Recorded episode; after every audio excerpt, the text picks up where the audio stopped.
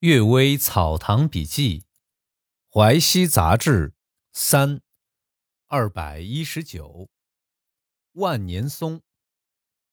田耕野老先生在凉州镇当官之时，带回来一片万年松，药性温和，能活血，煎出汤水的颜色像琥珀一样，治疗妇女的血枯、血闭等病症，大多数灵验。亲朋家都相互介绍，到家来讨取，时间一久啊，就分光了。后来我到了西域，才见到这种树，是古松树的树皮，而并非另外一种松树。当地人煮松树皮汤代替茶，也有淡淡的香气。最大的古松树根在千丈深的山涧底下，枝干高高的耸立，超出山脊还有二三十丈。树皮最厚的有二尺多。仆人吴玉宝曾经挖出一片来做床。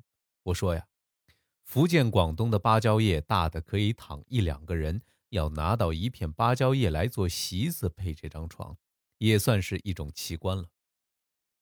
我还见到一家人，在大树洞上装上门帘，用梯子上下，进到大树洞里，真像一间房子。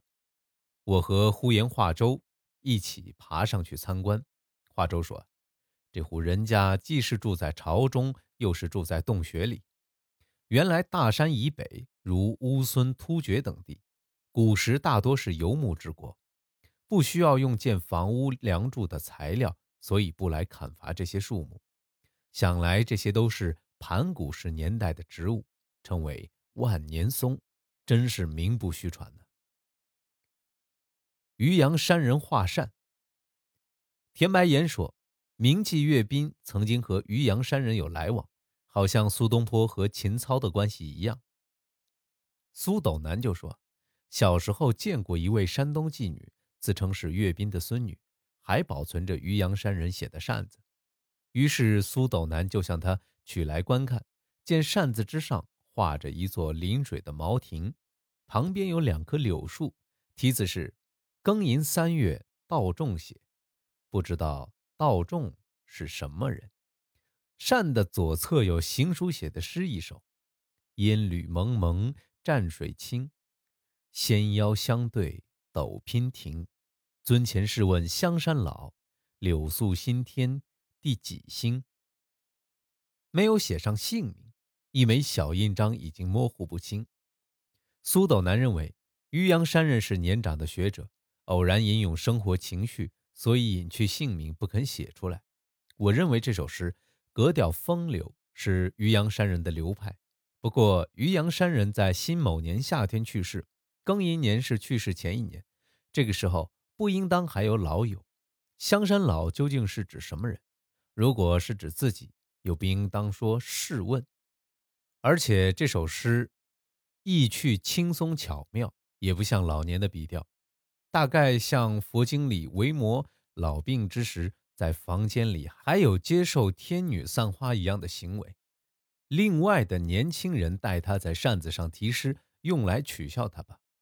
妓女要借渔阳山人的大名，却又不理解诗的含义，就误认为是他的真迹了。呃，加一个注释啊，这个渔阳山人是谁呢？渔阳山人叫王世贞，呃，他是。呃，山东新城人，清代的著名文人，是进士出身。康熙年官至刑部尚书，工诗文、勤著述，著作有《渔阳山人精华录》《池北偶谈》等五百余种。地下人头。王进光说，人五年相识，和几个朋友共租一所小宅院读书。净光所住的房间，到半夜，灯光忽然变得发暗发绿。剪过灯芯之后，灯光才再亮起来。这时看见一个人头从地下伸出，对着火炉吹气。净光拍着桌子骂，人头连忙缩进地里。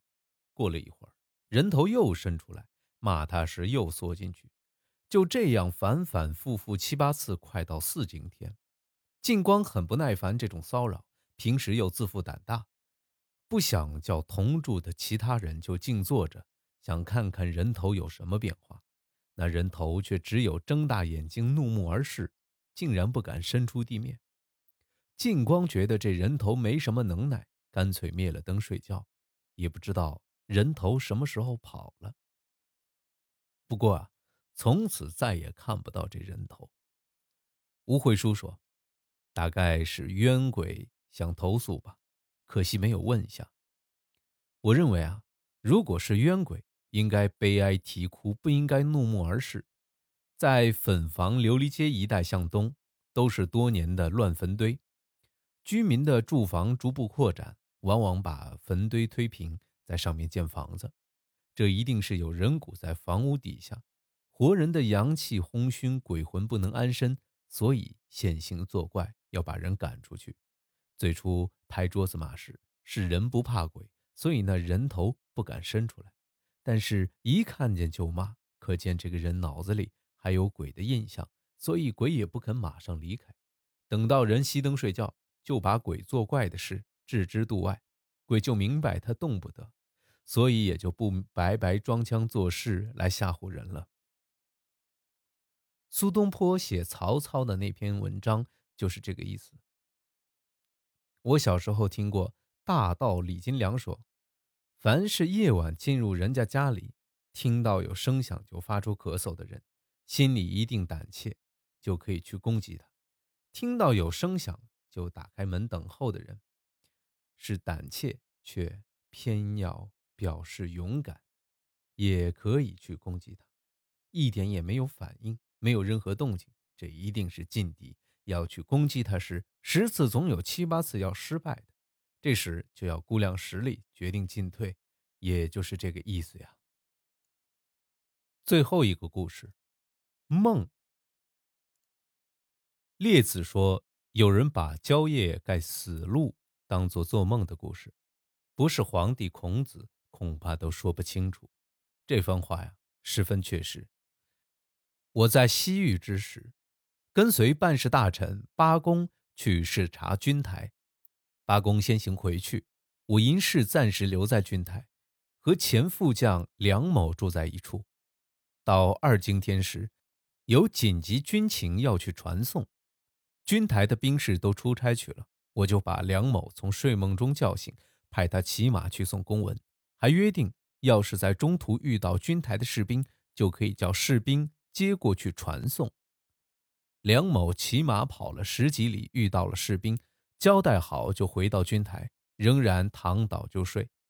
第二天，他告诉我说：“昨夜做梦，梦见您派我去送紧急公文。”我怕耽误时辰，快马加鞭奔跑。今天大腿还酸痛的很，真是奇怪的事儿。他把真事儿当做做梦，仆人兵丁们听后都大笑起来。我写的《乌鲁木齐杂诗》说：“一笑挥鞭马似飞，梦中驰去梦中归。人生世事无痕过，焦路何须问是非。”就是在记这件事情，还有把做梦当做真事儿的人。堂兄次臣说呀，竟还有一个人晚上睡觉，他的妻子在另外一间房里织布。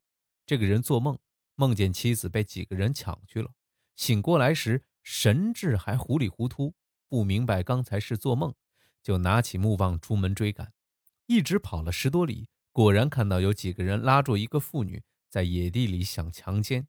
妇女喊声震耳，这个人怒火中烧，尽力和那几个人打斗，几个人都受伤逃走。他跑过去安慰妇人，发现啊，这妇人是附近村子里的一个妇女，刚才是被强盗劫持到这儿。他平时认识这个妇女，就护送她回家。等到他心神不定的回家的时候，他的妻子还在织布，房间里的灯火依然明亮。这件事情或者有鬼神指使，但。又不可以按做梦来谈论了。